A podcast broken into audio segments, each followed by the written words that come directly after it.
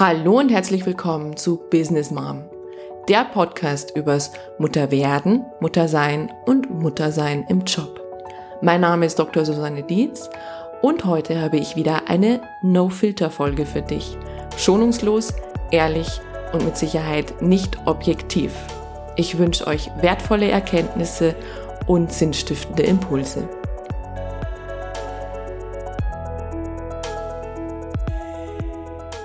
Ich hätte ja schon mal angesetzt zu einer Folge, wo ich berichten wollte, wie es mir denn nach einem Jahr als Dreifachmama geht. Und herausgekommen ist die Folge mit den Floskeln, die mich immer noch verstören. Und ich bin auch der Meinung, es ist immer noch wichtig und ganz, ganz herzlichen Dank für die viele positive Resonanz, die ich da auch bekommen habe. Nichtsdestotrotz bin ich da wieder hängen geblieben und dachte, was war es denn jetzt, was das erste Jahr ausgemacht hat? Denn für mich ist es erste Lebensjahr, also wenn es für, für mich ist es auch, wenn das erste Lebensjahr geschafft ist, ist es ein echter Meilenstein. Also es ist, als ob ein neues Kapitel aufgeschlagen wird oder vielleicht sogar ein neues Buch. Also die Kinder sind nochmal so viel anders nach einem Jahr. Beziehungsweise ich bin einfach nochmal so viel anders, aber wieder auch viel mehr bei mir. Und was ich mir diesmal dachte, war, dass ich, glaube ich, unterbewusst die Annahme hätte beim dritten Kind, jetzt weiß ich doch einigermaßen, wie es geht. Also was soll mich umhauen? Und ich hätte ja auch geplant, ein richtig gutes Wochenbett hinter mich zu bringen. Also mein echtes Wochenbett mit sechs Wochen Ruhe und auch, wo ich am Anfang viel im Bett liege und mich ausruhe und äh, nicht Haushalt mache und so weiter. Und das hat ja mehr oder minder einigermaßen gut geklappt. Trotz alledem hätte ich echt zu kämpfen und trotz alledem hätte ich das Gefühl, dass ich von Anfang an total weggespült wäre von mir. Also auf einmal war da eine Frau, die ich nicht wiedererkannte. Und das auch beim dritten Mal. Und das ist etwas, wo man sich, glaube ich, nicht darauf vorbereiten kann. Und angefangen hätte es diesmal schon im Krankenhaus oder beziehungsweise wahrscheinlich jedes Mal, bloß diesmal wurde es mir so bewusst.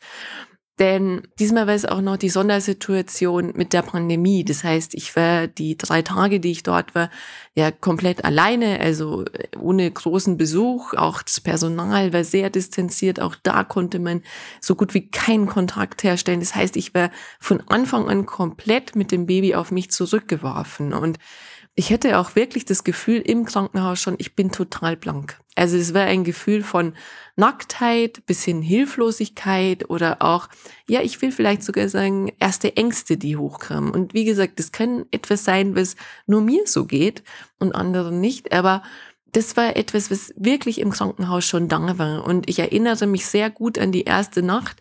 Es war so ganz schummriges Nachtlicht in diesem Zimmer und es war aber kein gemütliches Licht, sondern es war auch ein kaltes Licht. Und vor meinem Bett war ein Bild von Frauenkörpern.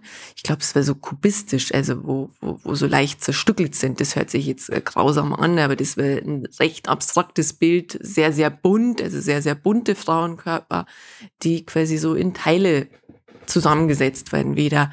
Und ich dachte mir, genauso fühle ich mich. Also völligst fremd, völligst realitätsfremd. Also diese Körper sahen ja auch nicht realistisch aus. Die waren ja grün und blau und äh, rot und auch total zerstückelt. Und ich dachte mir, wie treffend dieses Bild hier ausgewählt ist. Ob mich das jetzt unterstützt hat, weiß ich nicht.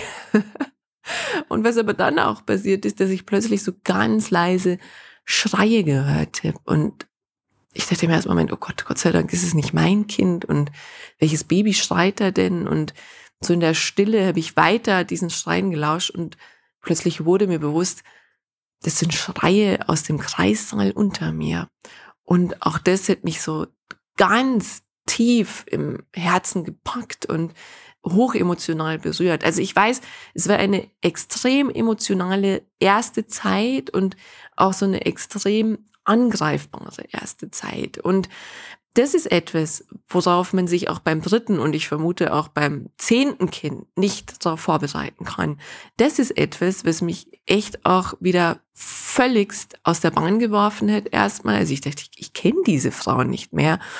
Ähm, und das ist aber auch etwas, wo ich ganz, ganz viel Kraft gebraucht habe, um wieder zurück zu mir zu finden. Und ich vermute, es hat auch ein Jahr gedauert. Und ich kann mich an noch eine Situation erinnern, es war im Wochenbett und ich hätte ja mal wieder so eine tollkühne Idee, der sich dann ähm, mein Podcast auch noch zumindest weiter einstellt. Ich hätte ja vorproduziert und durfte dann noch die Show Notes machen für das Interview mit der Sabine Askodom. Und das heißt, ich durfte mir das Interview dann auch nochmal anhören. Und so habe ich es mir angehört und dachte mir wirklich, wie krass, wer ist diese Frau?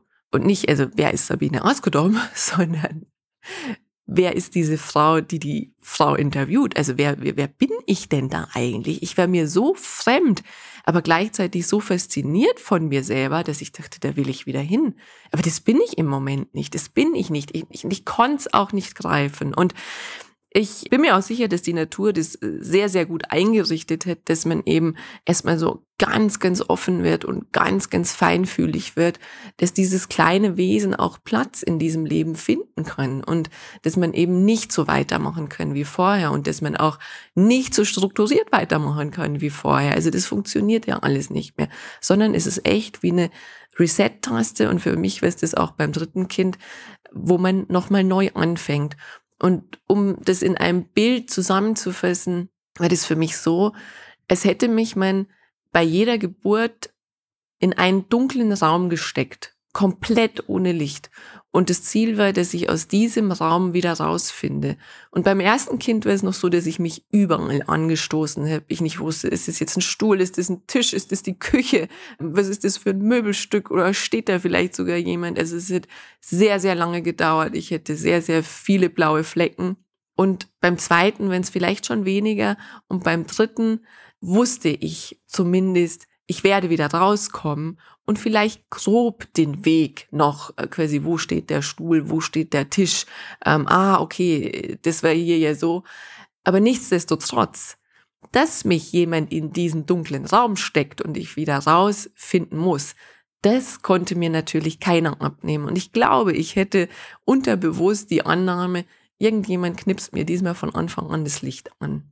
Aber das war nicht so. Und ich glaube, es gehört auch dazu. Ich bin froh, dass ich weitestgehend wieder rausgefunden habe und vor allem natürlich angereichert mit so vielen Erfahrungen, auch mit so vielen, ich sag mal, Kompetenzen und ähm, auch wieder so viele Themen, auf die ich gestoßen bin in meiner Persönlichkeitsentwicklung. Deswegen natürlich in größter Dankbarkeit, denn jedes Mal ist das Mutterwerden für mich eine riesige Entwicklung.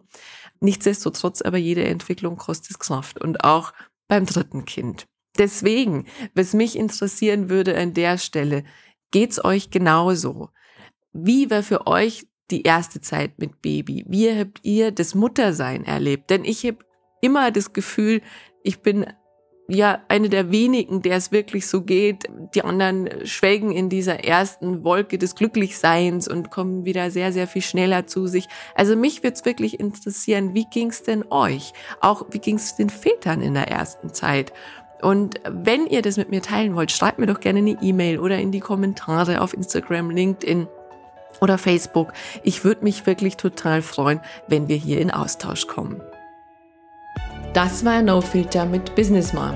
Schreib mir doch deine Kommentare auf Instagram oder Facebook. Und wenn dir die Folge gefallen hat, dann freue ich mich riesig über eine Rezension bei iTunes oder Spotify. Ganz herzlichen Dank.